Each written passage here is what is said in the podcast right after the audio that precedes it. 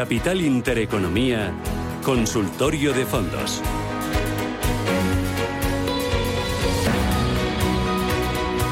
En el 91 533 1851 91 533 1851 WhatsApp 609 224 716 609 224 716. Soy con Diego Morales del Departamento de Inversiones de Spain, asesores financieros EAF. ¿Qué tal Diego? ¿Cómo estás? Bienvenido, buenos días.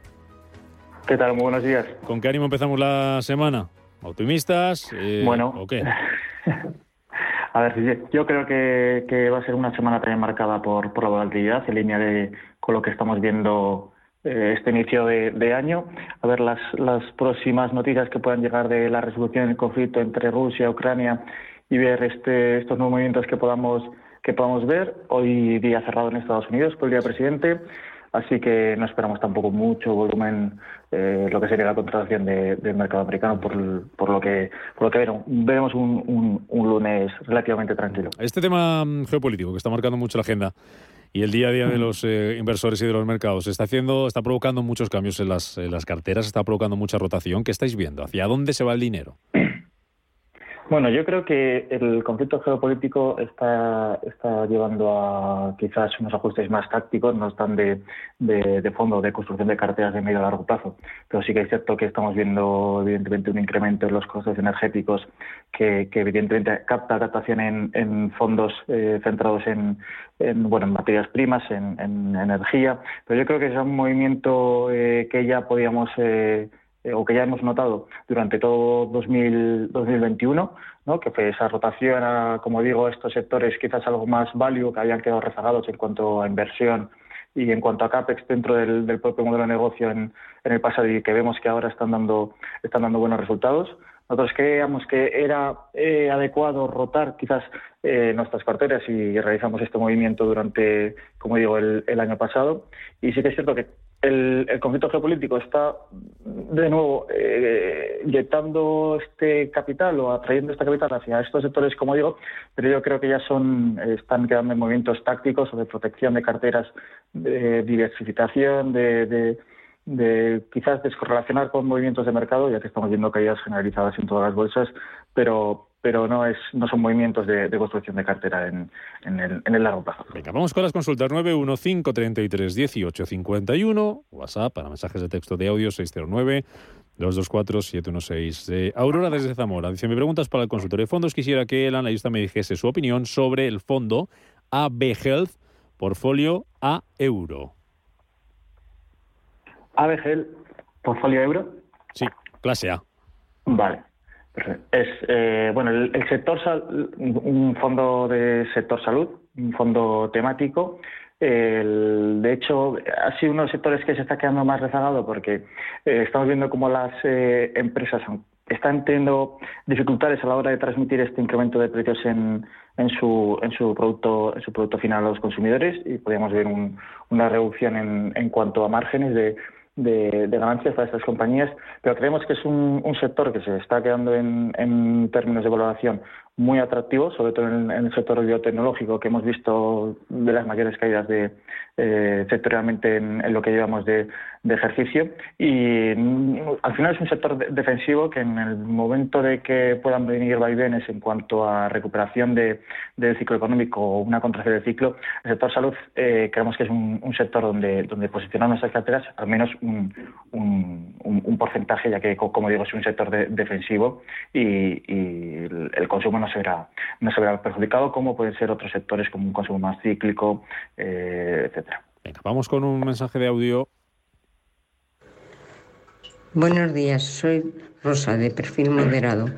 Quiero traspasar el fondo, el Black Short Duración que están perdidas por otros multiactivos o de mixtos flexibles. He mirado el MAN Target Risk o el Bene y Melon Real Return. No sé cuál de los dos es mejor o cuál les gusta más. Bueno, si encuentran otros que les parezca lo van a hacer mejor, también me lo pueden decir. Muchas gracias por sus consejos y felicidades al programa.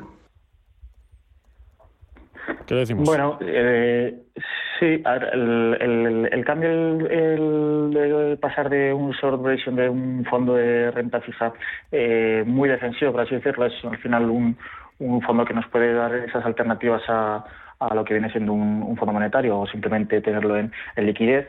Sí que es cierto que estamos viendo cómo incluso la renta fija de corto plazo está perdiendo en este inicio de año, ya que hemos visto un, aplanamiento de las curvas de, tipo, sobre todo en Estados Unidos, con este incremento de, la corta duración a un, a un ritmo superior que, el tramo más largo de la curva. Evidentemente estos, estos fondos eh, sufren. Nosotros, en el caso de, de aconsejar un, un, bueno, un traspaso o una alternativa a estos fondos eh, monetarios, la, estamos encontrando en fondos de, de gestión alternativa más que fondos más que fondos mixtos como tal, eh, fondos de gestión alternativa que tengan una volatilidad relativamente controlada y que, como digo, nos pueden dar ese, ese alfa y esa protección a las carteras. Por ejemplo, un fondo que estamos eh, eh utilizamos o que, venimos de, usar es un JP Morgan eh, Europe Equity Absolute Alpha Fund, es un fondo que puede tomar eh, posiciones cortas al mercado, netamente está un, un 3% largo, ya que por política de inversión siempre tiene que, presentar una posición eh, larga y un fondo con poca volatilidad que está ofreciendo rentabilidad positiva mercado y, como digo, en este momento se comporta como un market neutral, es decir, que no tiene una exposición elevada a estos movimientos de, mercado y nos puede aportar más valor que quizás otros de fondos mixtos que, tengan ese peso en renta fija que también nos, nos va a seguir restando eh, rentabilidad. Yo, yo, yo haríamos por un fondo de, gestión alternativa con, con volatilidad controlada. María, buenos días. Hola, muy buenos días y muchísimas gracias eh, por llamarme, por permitirme hacer la consulta. A verle eh, al señor que tienen hoy ahí, saludarle también, no sé quién es, pero da igual. Mm, a ver qué me dice de estos tres fondos que tengo estoy con ellos, pues mire, como es evidente, yo ya lo digo así, eh, en pérdidas. A ver qué le parece si seguiría él con ellos, ¿vale? Mire, el primero es el Robeco BNP, perdón, el Robeco BP Global Premium Equity de Dinamarca en euros. El otro es el Pictet Security P en euros y el último, el Fidelity Global Technology A eh, ACC en euros también. Eso es todo. Muchísimas gracias y espero eh, su contestación, por favor. Contestación, María, María, se lo presento, Diego Morales, de Spain Asesores Financieros. Es quien le va a responder. Diego, adelante. Bueno, pues son, la verdad es que son tres fondos de renta variable que históricamente lo han hecho, lo han hecho muy bien, que tienen un track record muy bueno. Eh, no, no, debemos guiarnos en el comportamiento de, estos fondos con, con, lo que está siendo el comportamiento total de mercado, ya que las caídas que hemos visto han sido generalizadas. Además, el, Robeco Global Premium, en este caso un fondo de renta variable global, no sigue una estrategia eh, growth, podemos clasificarlo como, como un blend, y el PER que tiene medio de cartera no es muy elevado, así que es un fondo que, que lo puede seguir haciendo bien en, eh, este año, puede seguir eh, ofreciendo rentabilidades positivas. Luego, en el caso de Pictet, un, un sectorial que quizá pueda tener un sesgo más eh, hacia la tecnología, que estamos viendo que, que tiene, está, está viendo caídas importantes en, en, estos, en estos valores, que quizás puede tener eh, algún algo de de, de, eso, de esta exposición a, estas caídas eh, eh, que podemos seguir viendo en el mercado si continúa esta rotación hacia el value y valores típicos, pero son tres fondos que en, el medio y largo plazo eh, deberían comportarse bien, no hay que dejarse llevar por el, nerviosismo. Y, y, yo sean tres fondos que, sí que mantendrían en, en Venga, más consultas a través de WhatsApp. ¿Qué sector ve mejor a futuro? Eh, ¿Qué sector ve mejor a futuro? ¿Fondos, sector agua o fondos, sector renovables? Bueno, en este caso la temática de renovables eh, estamos viendo que el, inicio del año está siendo eh, muy negativa. También hay que tener en cuenta la, sobrevaloración o la, o la revalorización más bien eh, que tuvo en, 2020, 2021, que fue un año un año excepcional. Sí que es cierto que nosotros, eh, en cuanto por, estos esos dos sectores, sí que hemos eh, bueno, que son al final sectores que van muy, muy de la mano, ya que el, sector de agua también intenta toda la gestión de, residuos y, y podríamos guardan bastante bastante relación.